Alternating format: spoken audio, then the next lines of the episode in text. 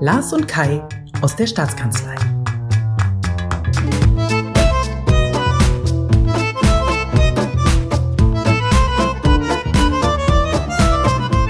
Heute mit dem Corona-Update für Brandenburg. Herzlich willkommen, liebe Hörerinnen und Hörer. Heute ist Dienstag, der 19. Mai und wir feiern heute unseren Jubiläumspodcast. Folge 10 ist fällig. Die feiere ich aber natürlich nicht alleine mit Ihnen, sondern zusammen mit meinem hochgeschätzten Kollegen Kai Dietrich. Und er ist hier. Hallo, liebe Hörerinnen und liebe Hörer. Und hallo, lieber Lars. Ich habe was Kleines für dich zu unserem Jubiläum. Kleinen Moment.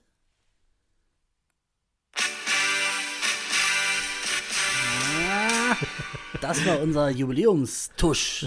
Wahnsinn. Du weißt ja, ich bin auch ein großer Karnevalist, insofern kenne ich mich mit so einem Tusch natürlich aus. Äh, ja, fand ich sehr schön. Vielen Dank. Ja, ich hoffe, du überraschst mich gleich auch noch. Das macht man ja so zu äh, runden Geburtstagen. Zehn Folgen Lars und Kai. Das ist auch schon äh, eine kleine Wegstrecke, die wir zusammen zurückgelegt haben ich hätte zum Anfang gar nicht gedacht, dass wir es so weit bringen lassen. Nee, und vor allem unsere Hörerinnen und Hörer wissen ja auch nicht, dass wir zwischendurch mehrfach kurz vor einer gemeinsamen Therapie waren. Äh, insofern hätte ich auch nicht immer gedacht, dass äh, wir es bis Folge 10 schaffen. Aber schön, dass wir es geschafft haben. Ja, und wir haben uns vor allem positiv entwickelt, oder? Genau. Äh, eine Entwicklung ist zum Beispiel, dass man uns nicht nur auf Soundcloud hören kann, sondern man findet uns auch auf Spotify und iTunes. Ja, bei den ganz Großen der Podcast-Szene. genau, da wollen wir ja auch hin. Und dafür haben wir ja thematisch mittlerweile auch schon einiges gemacht, oder Kai? Ja, das stimmt, wenn man mal so ganz kurz äh, zurückblickt. Wir haben ähm, auf den Tourismus in Corona-Zeiten geschaut in Brandenburg, äh, wie es der Kultur geht hier in, bei uns im Land. Wir haben die Arbeit des Krisenstabes der Landesregierung beobachtet, haben zweimal uns mit den wichtigsten Bürgeranfragen befasst und uns ja, schließlich auch mal von Kindern äh, löchern lassen. Aber irgendwas fehlte da noch, haben wir uns gedacht. Genau, es gibt noch ganz viele andere Themen, die in Bezug auf das Coronavirus in Brandenburg von großer Bedeutung sind. Und für heute haben wir uns gedacht, dass wir uns mal die Themen Sicherheit und Polizei vornehmen.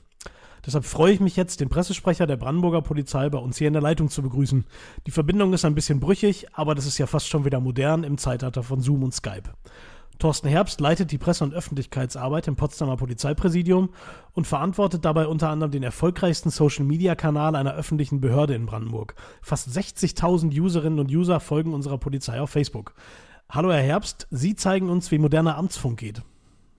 Naja, also erstmal recht herzlichen Dank für die kleinen Lorbeeren am Anfang und ich freue mich mal einen Perspektivwechsel vornehmen zu können und mal auf dieser Seite vom Verhörraum zu sitzen.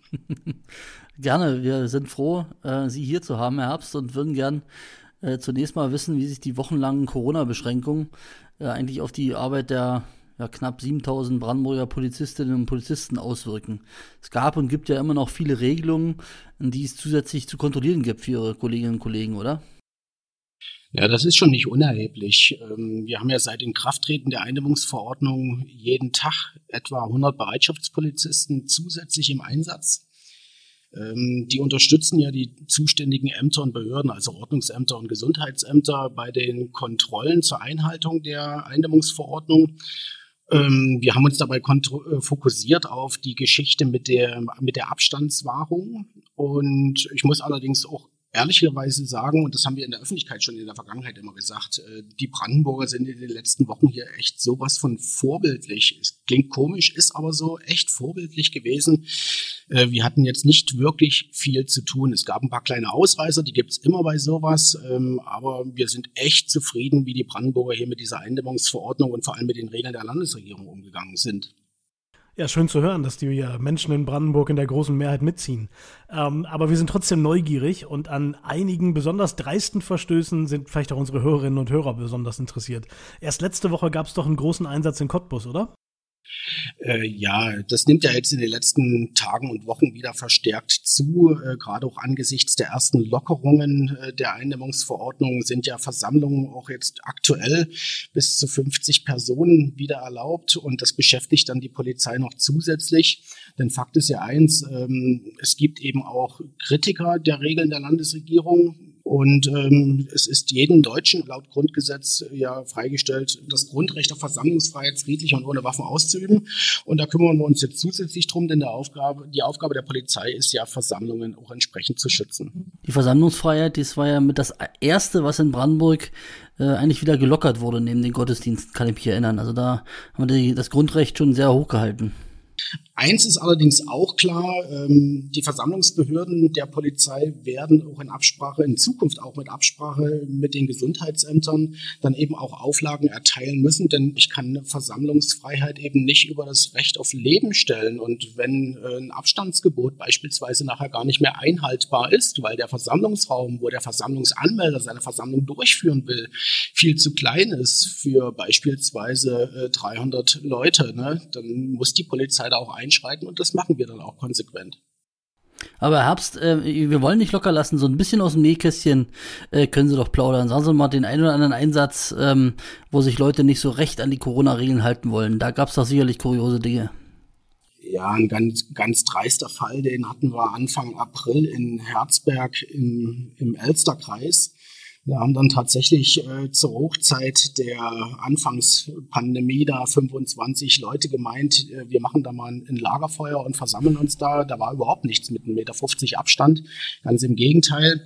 Aber ich sag's nochmal, das ist so ein Extrembeispiel. Ähm, insgesamt haben die Brandenburger sich echt positiv verhalten und wir haben den Brandenburgern auch mehrfach dafür gedankt, dass die uns als Polizei bei unseren Kontrollen mit so viel Verständnis entgegengetreten sind. Selbst bei so einem Sachverhalt, vielleicht noch dieses Beispiel, ähm, wenn an einem Sonntag äh, bei schönstem Wetter Mitte April etwa 150 Leute am Sumter See im Mühlenbecker Land äh, die Sonne genießen, dann ruft uns das natürlich auch auf den Plan. Ne? Ich muss aber auch sagen, an dieser Stelle, die haben ihre Schecke gepackt, sind fortgezogen mit ihren Decken und da gab es auch keinen Murren. Es war auch ein Verständnis da.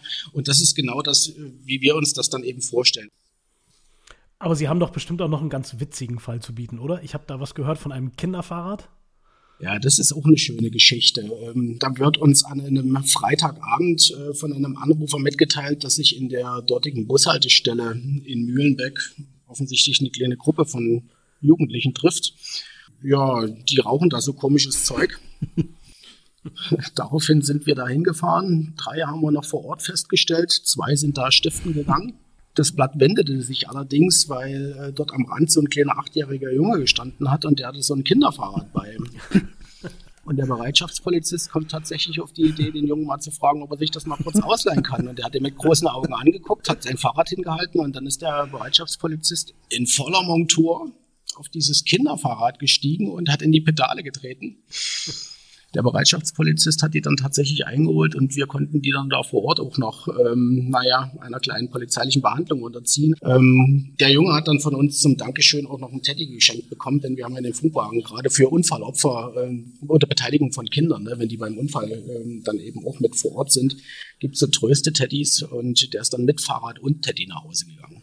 Na, und der war doch wahrscheinlich unglaublich stolz, dass er jetzt hier als Hilfspolizist tätig werden durfte ich glaube, die Geschichte wird ihn den Rest seines Lebens irgendwie noch begleiten und er wird seinen Enkelkindern irgendwann mal erzählen, dass er Bereitschaftspolizisten aus Brandenburg mal ein Fahrrad zur Verfolgung von irgendwelchen Straftätern geliefert hat. Oder er wird einfach selbst Polizist. Das wäre das Beste. Ähm, Herbst, vor allem in der Zeit der strengen Ko Kontaktbeschränkungen, ist ja die Befürchtung gewachsen, dass die Fälle der häuslichen Gewalt ansteigen könnten, weil Rückzugsräume vor allem für Kinder, auch Frauen fehlen. Ähm, können Sie das bestätigen? Wie ist die Kriminalitätslage insgesamt zurzeit in Brandenburg in Verbindung mit Corona? Ja, also was die häusliche Gewalt anbetrifft, das stellen wir in Brandenburg schon auch fest. Wir haben da einen leichten Anstieg der Einsatzzahlen und es gibt auch einen leichten Anstieg der Strafanzeigen, die im Zusammenhang mit häuslicher Gewalt bei uns erstattet werden. In anderen Kriminalitätsbereichen sieht es dagegen wesentlich besser aus. Ähm, wir haben äh, leicht sinkende Zahlen bei der Eigentumskriminalität. In der grenzüberschreitenden Kriminalität gehen die Zahlen ganz, ganz deutlich zurück. Das liegt einfach daran, dass die polnische, der polnische Grenzschutz auf polnischer Seite eben ganz deutlich auch kontrolliert. Und apropos Verkehr, ähm, Unfallzahlen sind natürlich während der Pandemie auch ganz deutlich zurückgegangen. Das lag einfach daran, dass äh, wenn Homeoffice äh, auch in vielen Betrieben durchgeführt wird, ähm, wenn eben tatsächlich auf den Straßen rein berufsbedingt gar nicht mehr so häufig gefahren werden muss, äh, dann geschehen eben auch einfach weniger Verkehrsunfälle. Das macht uns das Leben so ein bisschen leichter. Ich sage aber eben auch, Stichwort Grenze, letzter Satz dazu, ähm, die negative Erscheinung ist eben ähm, mal 60 Kilometer Lkw-Stau auf der A12 in Richtung Polen, wenn die Polen die Grenze dicht machen. Ne? Und das ist natürlich ein Umstand, den sehen wir hier echt gar nicht gern, weil Stauende ist auch immer mit Unfall verbunden. Sie haben ja gerade schon jetzt das Stichwort Homeoffice genannt. Das ist nochmal ein spannendes Stichwort, finde ich. Ähm, anders als für viele Bürgerinnen und Bürger in Bürojobs geht das bei Polizeibeamten ja irgendwie kaum im Homeoffice zu arbeiten. Also zumindest, wenn sie nur in der eigenen Wohnung die Abstandsregeln kontrollieren, sind sie wahrscheinlich relativ schnell fertig. Äh, naja, eingangs ist schon mal zu sagen, dass die Polizei nur eine Berufsgruppe ist, wo ich mit Homeoffice jetzt nicht wirklich äh, intensiv und flächendeckend arbeiten kann. Ne? Also der Bereitschaftspolizist, der kann keine Corona-Regeln, das haben Sie richtigerweise ja gesagt, zu Hause kann er auch kontrollieren, aber bringt jetzt nicht allzu viel.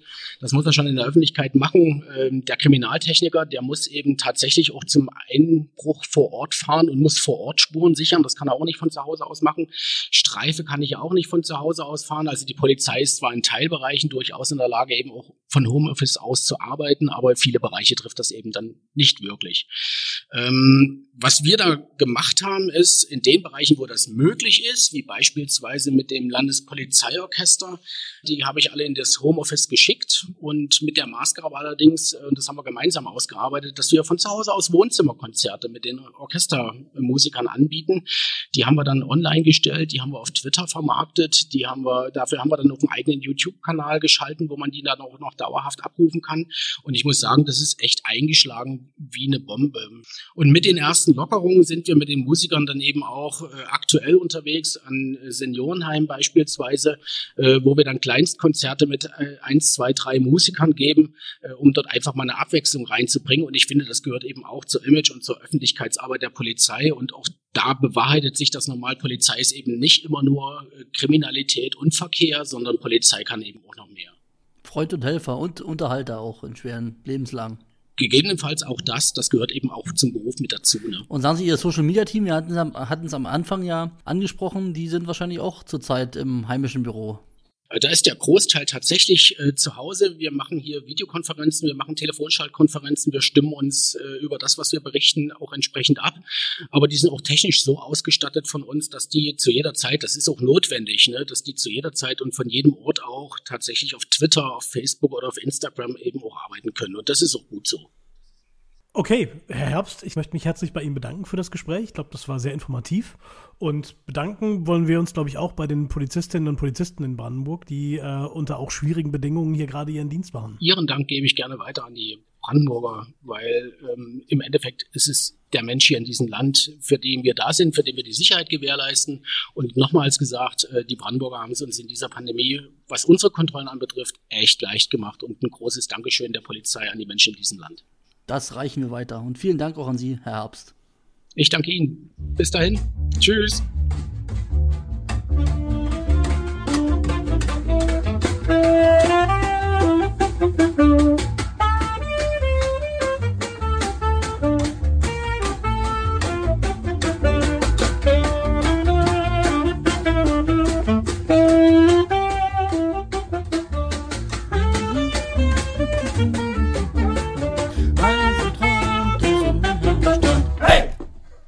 Und die fröhlich singende Katjuscha wurde hier von Richard, Toni und Björn vom Landespolizeiorchester Brandenburg nach Hause geschickt. Lars, ich habe diese tolle Volksweise ja noch in der Schule gelernt. Wie sah es denn da bei dir aus? Nee, bei uns wurde das eher nicht gesungen. Da gab es eher alle meine Entchen und danke für diesen guten Morgen. Na, vielleicht in der zweiten, dritten Klasse, aber wir so in Richtung Thälmann-Pioniere und so. Aber ist ja bei euch eher nicht so gewesen, Lars. nee, bei uns im Münsterland gab es keine Thälmann-Pioniere. ich, will dir das, ich will dir das nicht vorwerfen. Äh, das ist schon okay, Danke. Lars, dass wir dich hier aufnehmen durften. Freut mich auch. Aber zurück zum Thema. Ich hoffe, es hat Ihnen, liebe Hörerinnen und Hörer, gefallen, wie wir diese thematische Lücke geschlossen haben. Und vielleicht haben Sie ja einen Hinweis, welche Lücke wir uns als nächstes vornehmen sollen. Je nachdem, wie Sie uns gefunden haben, können Sie auf Facebook oder Soundcloud kommentieren und natürlich auch auf Spotify und iTunes. Wie sagt mein Sohn immer, äh, lass ein Abo da. genau, über so einen Daumen hoch würden wir uns freuen. Und damit verabschieden wir uns für heute. Und wir würden uns freuen, wenn auch Sie nächste Woche bei unserer elften Folge äh, ein Ohr für uns frei hätten. Oder zwei. Haust da rein. Tschüss. Lars, das gültet nicht.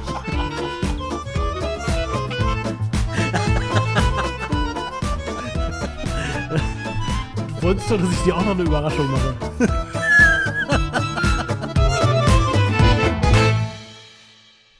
Tschüss, mach dich weg jetzt.